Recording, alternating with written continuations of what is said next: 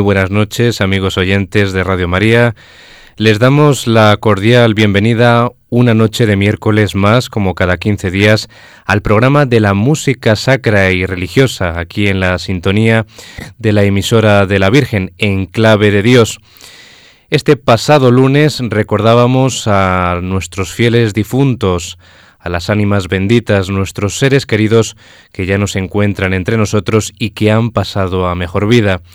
Por este motivo, en el programa del día de hoy de Enclave de Dios vamos a realizar un, creemos que exhaustivo recorrido por algunos de los más sobresalientes y representativos requiens compuestos a lo largo de la historia de la música, basados en el tradicional texto latino de la Misa de Difuntos.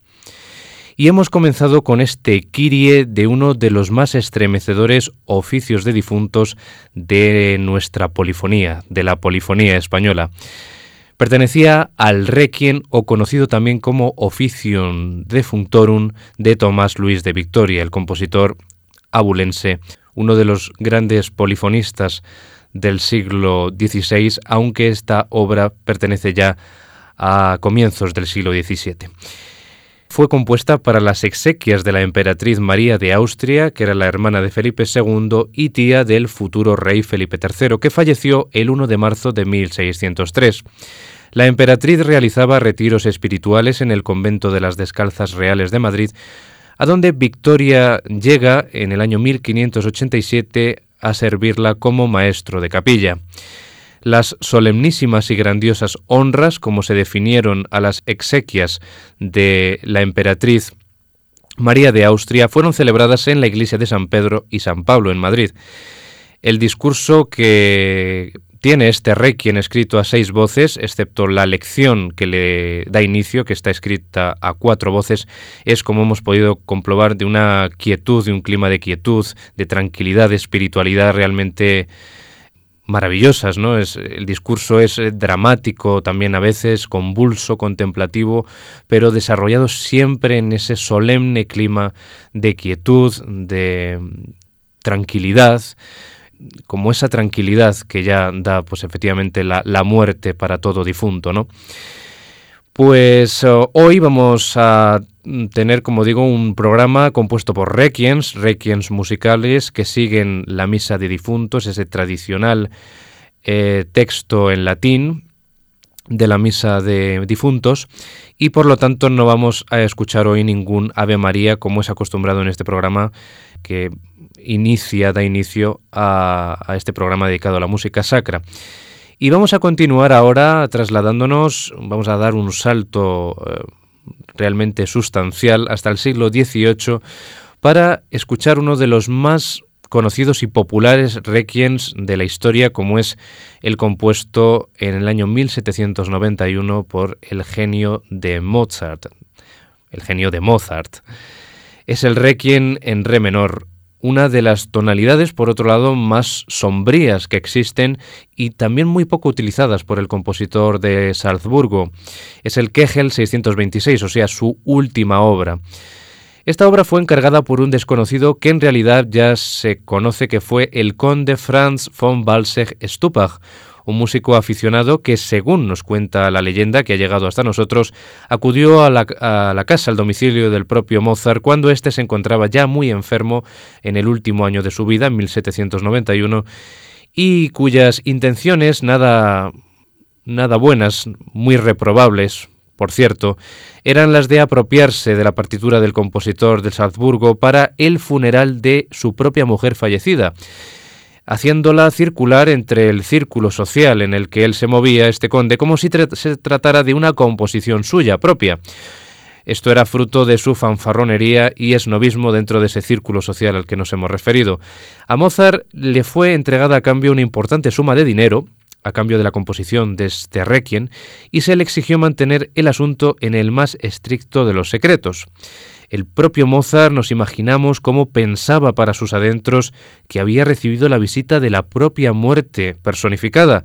Y se despertó en él eh, se despertaron las más oscuras premoniciones, apresurándose en ese momento en el que llegó la visita de ese desconocido a dar forma a la que sería su última y más grande composición, siempre teniendo en todo momento la certeza, ante la autoconciencia de su muerte próxima, de que la obra se iba a convertir en su propia misa de difuntos, su propia misa de requiem, como así realmente fue.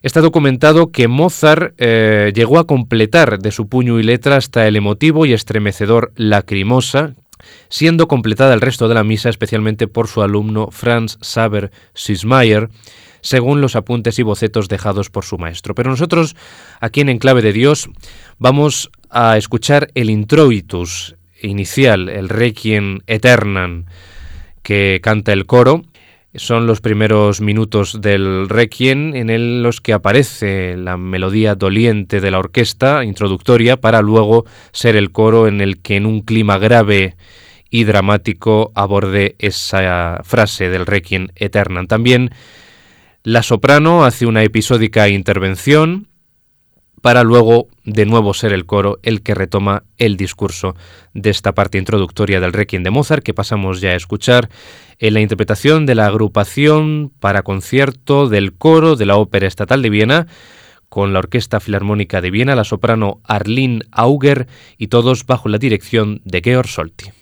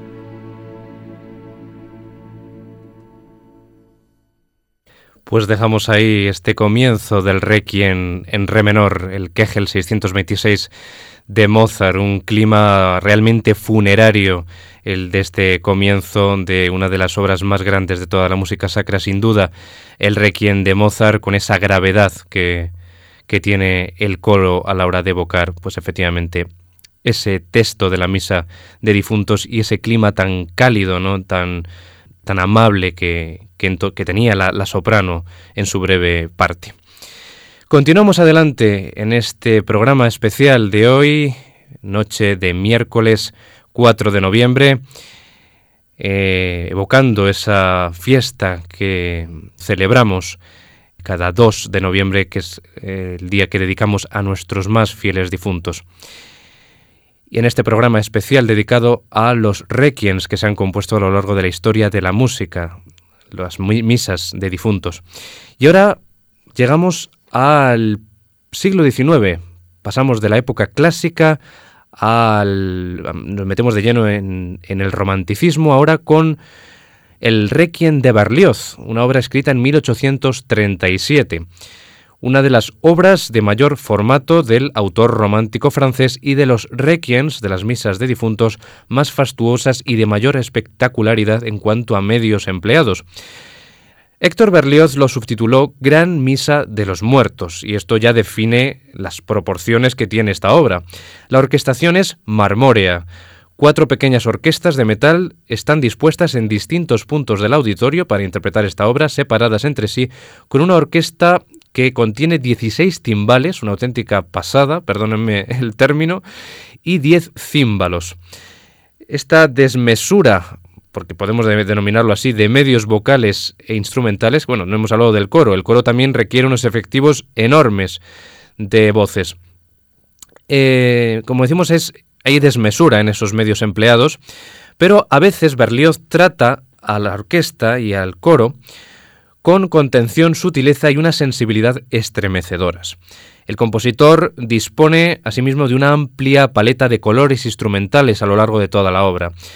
La obra está dedicada casi por entero al coro. Hay una preponderancia absoluta del coro a través de los diez números de que conforman este requiem, a veces únicamente usado a capela o acompañado sutilmente por la orquesta. El único fragmento consolista que es el Santus, uno de los más amables fragmentos de este requiem, que se estructura en dos estrofas dobles, pues este número, entonado por el tenor, bajo una nota pedal, recoge con dulzura infinita las primeras palabras de ese texto del Santus, para ser contestado luego por el coro antes de que éste elabore una fuga sobre el texto Osana in Excelsis. Se repite, como digo, eh, de manera doble.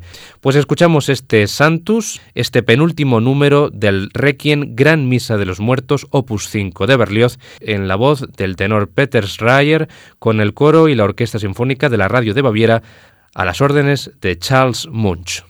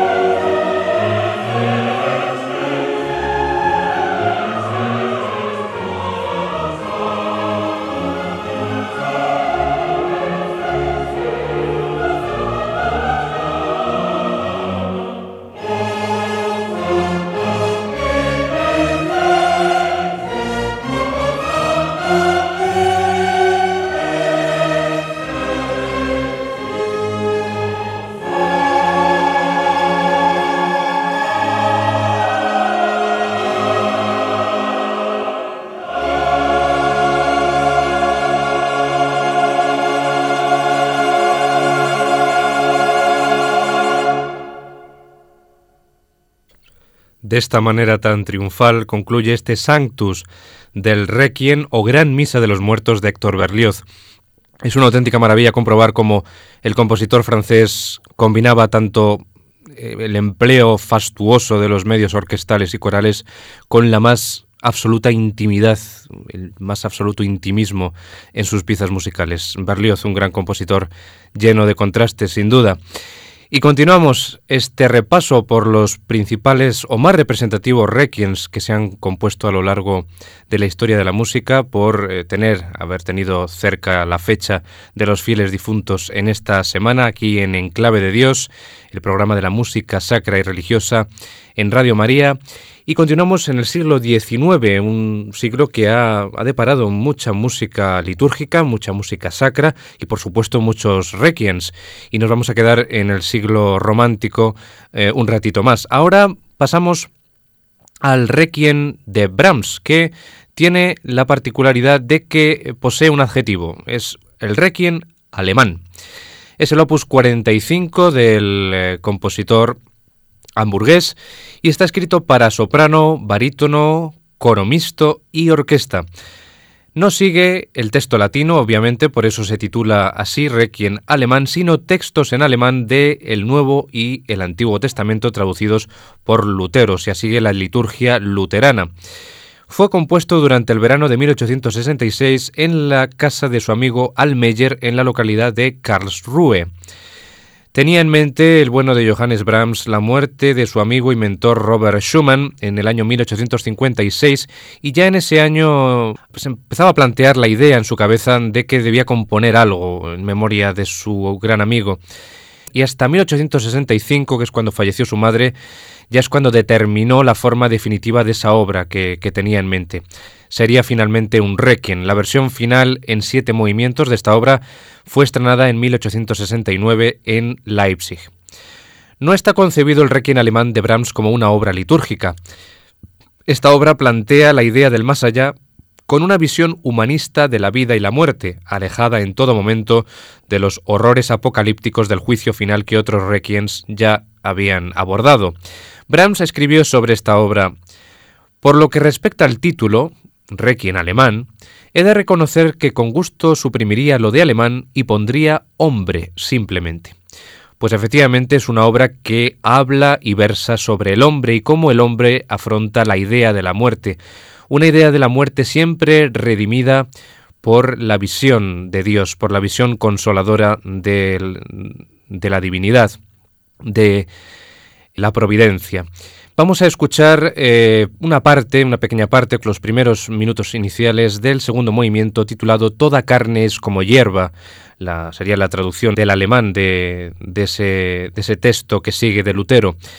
La melodía es grave con aire de zarabanda y está inspirada en el coral de una cantata de Bach, la BWV 197. La sensación que tiene el oyente en todo momento es como si fuera una danza macabra, pero siempre sublimada por la idea de que tras la muerte se alza victoriosa, siempre en todo momento la palabra de Dios, que ha prometido el retorno de los redimidos, que gozarán de una eterna alegría.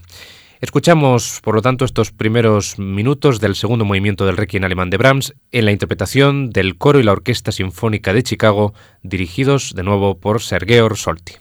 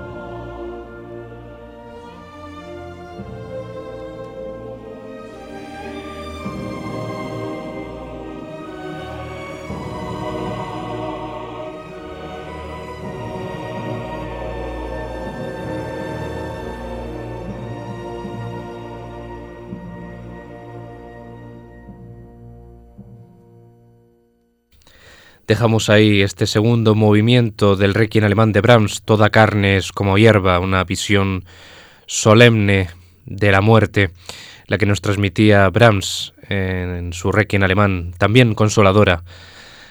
Es eh, la percepción que Brahms en su Requiem transmitía de la muerte y continuamos en este programa especial dedicado a Requiems musicales aquí en el programa de la música sacra y religiosa en Radio María en clave de Dios en esta noche de miércoles. Ahora llegamos hasta el año 1874. Cinco años separan el Requiem de Brahms del Requiem de Verdi. Este requiem fue escrito a la memoria de su amigo fallecido el año anterior, en 1873, Alessandro Manzoni, y fue estrenado en la iglesia de San Marco de Milán.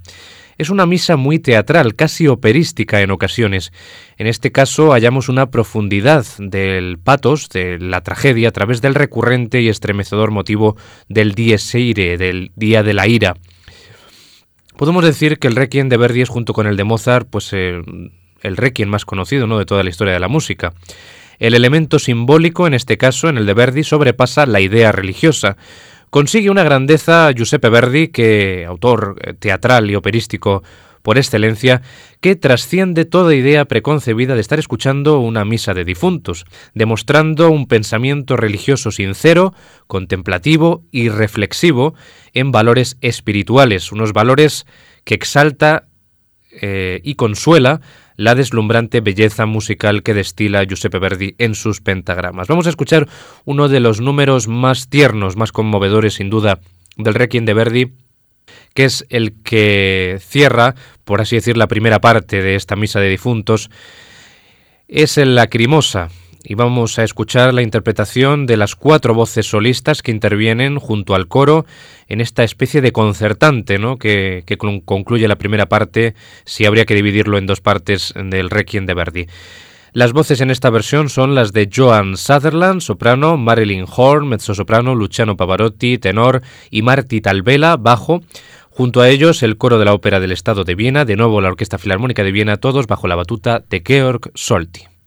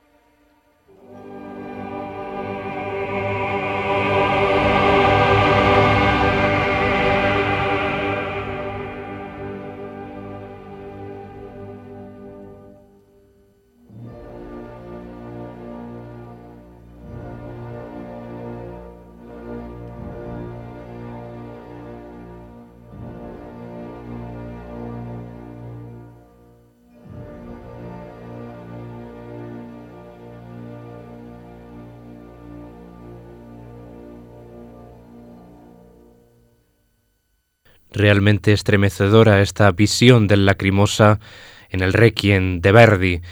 Dona eis requiem, dale a ellos el descanso, decían las voces en este número de, ya digo, uno de los requiems más conocidos junto con el de Mozart de la historia de la música. La visión teatral que imponía Verdi a su misa de difuntos. Y continuamos ahora con uno de los más consoladores requiems de la historia y que trae una visión amable y esperanzadora de la muerte. Estamos hablando del Requiem de Gabriel Fauré, compuesto entre los años 1887 a 1900. El proceso de composición fue muy dilatado para el compositor francés. Fauré, en vez de centrarse en la tradicional plasmación de los horrores del juicio final, que había sido algo recurrente en las misas de difuntos, sobre todo en el siglo XIX y también de antes, los siglos anteriores, pues Foré solo desea escuchar en su requiem las palabras redentoras de Cristo y el canto apacible de los ángeles al recibir a las ánimas benditas. Su mística genuina, la de Foré, le acerca a un San Francisco de Asís, y no se dedica a evocar la cólera divina, sino a entonar una dulce canción de cuna, versés, del acto de morir, de la muerte. Foré abole los excesos románticos y usa libremente el lenguaje modal de la música. En el Requiem consigue una obra única que trasciende lo terrenal y los sentidos. Vamos a escuchar el número final del Requiem de Foré, que es el Imparadisum, en el paraíso, en el momento en que los ángeles reciben las almas después de la muerte, una de las adiciones, este in paradisum, al texto latino original de la Misa de Difuntos. Escuchamos la interpretación del coro y la Orquesta Sinfónica de Montreal dirigidos por Charles Ditois.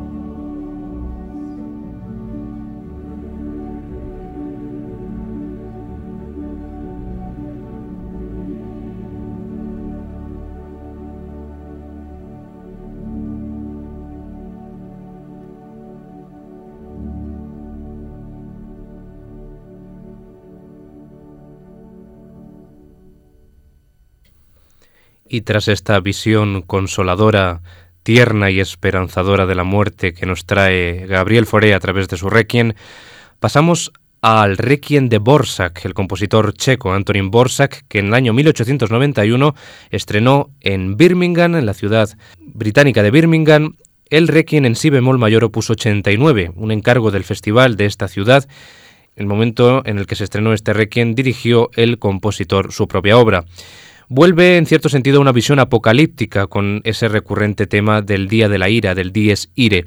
Pero nosotros vamos a escuchar otro número, es un nuevo coro, en este caso el Confutatis Maledictis, que escuchamos a The Ambrosian Singers con la Sinfónica de Londres dirigida por Isvan Kertest.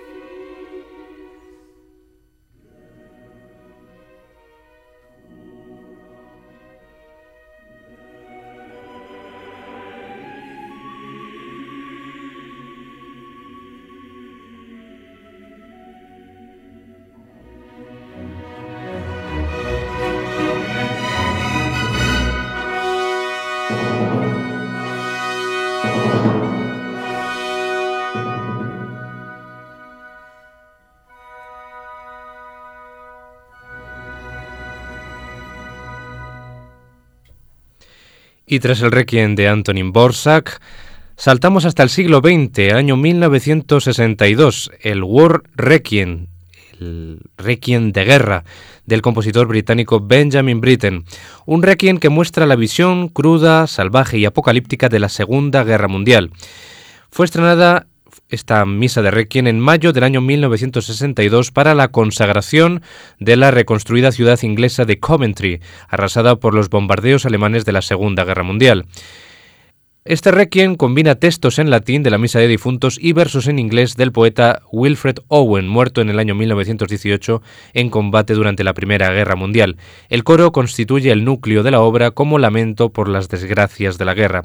Escuchamos en este caso el momento pues, más crítico de la obra, como es el Dies Irae, el momento dramático, trágico, en la interpretación del coro Bach y el coro de la Orquesta Sinfónica de Londres, con de nuevo la Orquesta Sinfónica de Londres dirigida por el autor Benjamin Britten.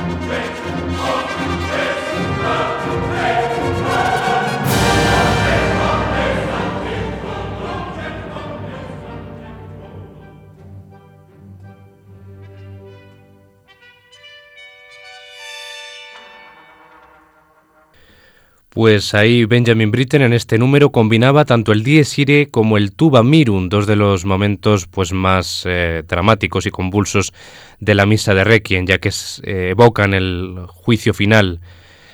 Pero nosotros vamos a acabar este recorrido por las misas de difuntos a lo largo de la historia de la música con una visión mucho más amable, una visión eh, pues más consoladora, como es el Pie Jesu, otro número que se añade a la misa de difuntos tradicional, pero que algunos compositores añadieron ese texto a pesar de no pertenecer al texto latino original.